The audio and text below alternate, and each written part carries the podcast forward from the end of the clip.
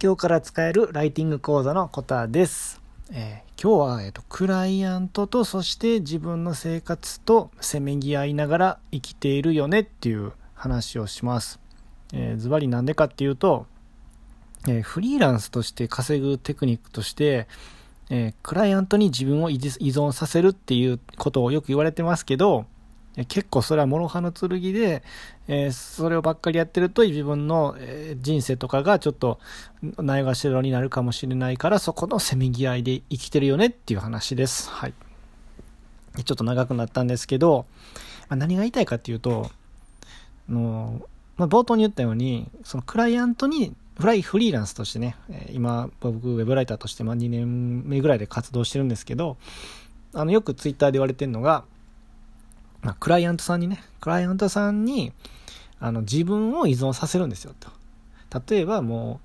う、ワードプレスのログインの ID パスとかも全部僕は知ってると。だからなんか記事を書くってなったらもう、あ、もう全部コタにもお願いしたらもうやってくれるわっていう状態になったらもう、もうお客さんからしたらこっちの、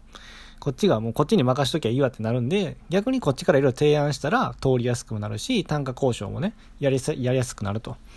っていうことがよくね、あの、フリーランスとして稼ぐテクニックとしてツイッターとかで言われてるんですけど、で、まあそれやったらええやんって話なんですけど、なかなかうまくいかないんですよね。あの、特に僕とか、あの、まあ駆け出しのフリーランスの人やったら、そんなね、あの、まず受注するのも精一杯やし、で、継続案件もらうのも精一杯やしで、なかなかね、こう、うまくいかないんですよね。自分を依存させるっていう作戦が。で、まあ今言ったように、まあこう、あの、まあ、クオリティがね、まだまだやったりとか、作業スピードが遅かったりとか、まだまだ、で、コミュニケーション能力もまだまだちょっと、ね、なんていうか、行間を読む、その能力がちょっとまだまだだっていうことで、クライアントも、うーん、っていう風なね、状態やったら、それは自分に依存してくるわけないじゃないですか。っていう、まあ、状態もよく、ね、あの、うまくいかない原因やなとは思うんですけど、まあ、それだけじゃないと思思ってて、でそれが、あの、まあ、今回の話のまあ、中心に来るかもしれないんですけど、そもそもですね、えっ、ー、と、まず大前提として、クライアントが自分に依存してないっていう状況の原因としては、クライアントから見て、もう僕らっていうのが、まあ、優先順位低いっていうことなんですよね。あの、なんでかって言ったらさっき言ったみたいに、まあ、成果物がまだまだやったりとか、ね、スピードがまだまだやったりとかっていうのがあるから、まあこっちからなんかね、例えばオンラインサロンの中でメッセージ送ったりとかしたところでやっぱり重要視してもらえてないっていう可能性がね、多々あると思うんですよね。まあまだあの人か、みたいな。うん、まあまあ、まあ見るけど、うん、まあまあまあ、はいはい、みたいな。つまりまあアウトオブ眼中みたいな、ね、状態っていうね、可能性が多々あると思うんですよね。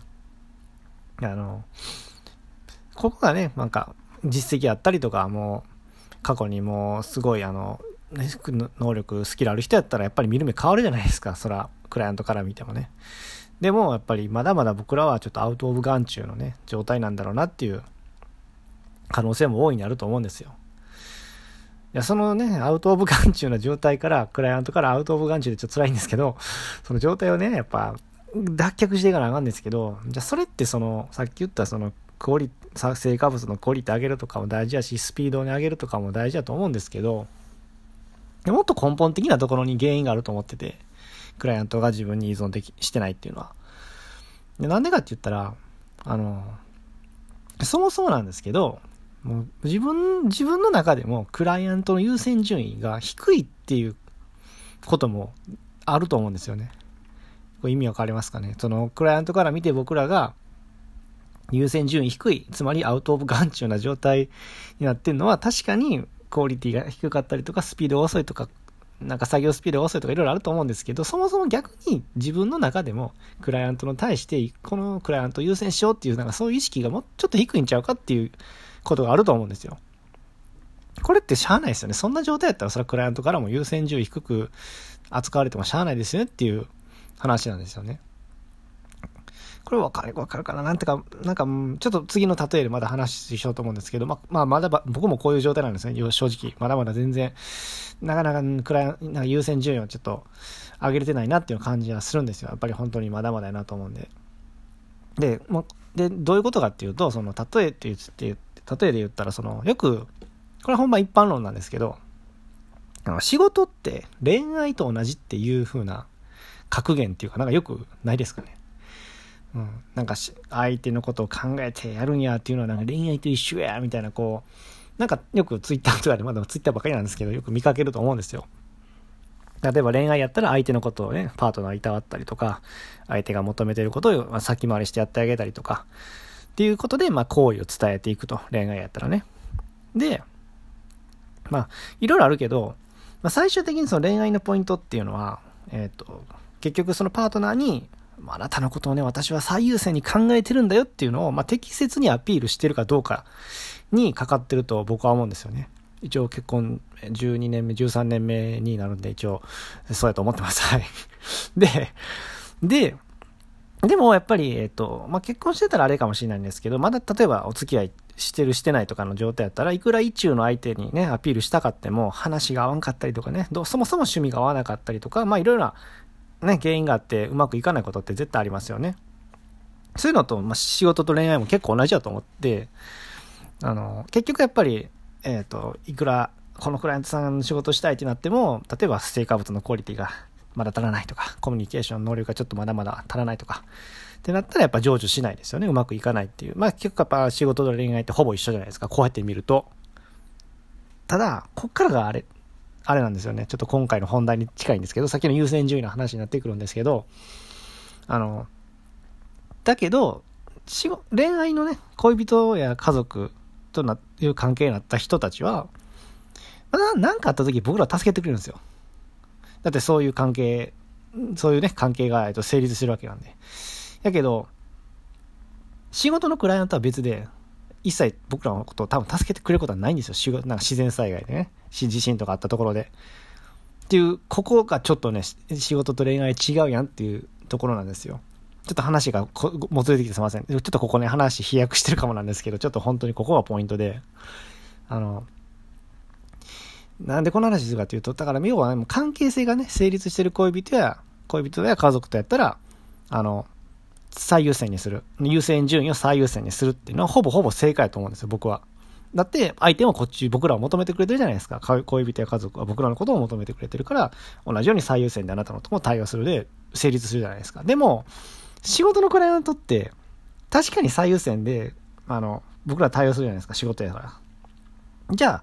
最優、さあ、クライアントは僕らのことを最優先に対応、考えてくれるかっていうと、それは仕事に関することでしかないんですよね、結局。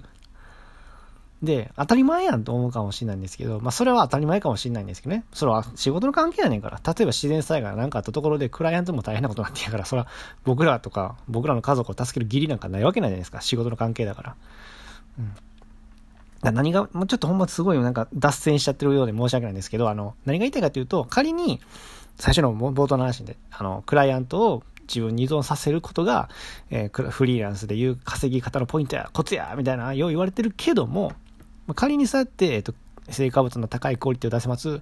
えー、作業スピードも速いです。コミュニケーション能力もいっぱいありますってなって、クライアントがもう満足できるものを持ってます。もう関係性もバッチリです。で、もう、もう私たちは、あなたクライアントのことを最優先に考えてますってなったところで、でも、クライアントは僕らのことを決して最終、最優先することはもうないんですよ、絶対に。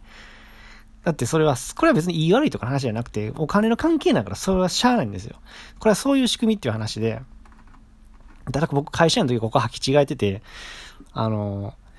かんだけね、あの、例えば住所変えましたとか、もう残業もいっぱいしてるんや。だから会社は僕らのことをね、何かあったら守ってくれると思ったんですけど、まあ、絶対それ勘違い、完全な勘違いでしたよね。うん、これほんま会社員の時に、その、めっちゃね、あの、優しい先輩おって、あの、パスワードとかもね、パソコンのパスワードとかも家族の名前とか、ご家族の名前とか誕生日にするような先輩がおって、で、いいかと。なんか、と、席隣やったんで、なんか、なんか、急、なんかの表紙で教えてくれて、いいかって、あの、なんかあった時に、家族はね、まあ、助けてくれるわって。でもな、会社は絶対助けてくれんからな。だから家族を大事にせよ、みたいな、なんかね、なんか知らんけど、そういう話をね、してくれたの覚えてるんですよね。なんかもう、その先輩に会うまで、ちょっと僕ほんまに、あーって勘違いしてたなと思って、まあ、ちょっと話されてすいません。で、で、結局ここまで、なんや、もう、コタは、クライアントワークしたくないんかよ。なんか冷たい人間やなって思われるかもしんないんですけど、いや、そういう、別にそれが、そういうわけじゃないんですよ。単純にまあそういうね、あの、なんていうの、距離感がちょっとまああってもしゃあない。あることは別にでもそれいいことやと思うんですよね。何がええねんと思うかもしれないんですけど、だってクライアントさんにも当然ご家族がおって、クライアントさんはご家族を大事にしたいのは当たり前じゃないですか。で、僕らも当然仕事以外の時間は恋人や家族のことを優先したいじゃないですか。だからここの線引きのためにお金の関係っていうクライアントっていうのは、まあ、そういうお金の関係って割り切りがあるのは逆にいいことだと思うんですよ、僕は。で、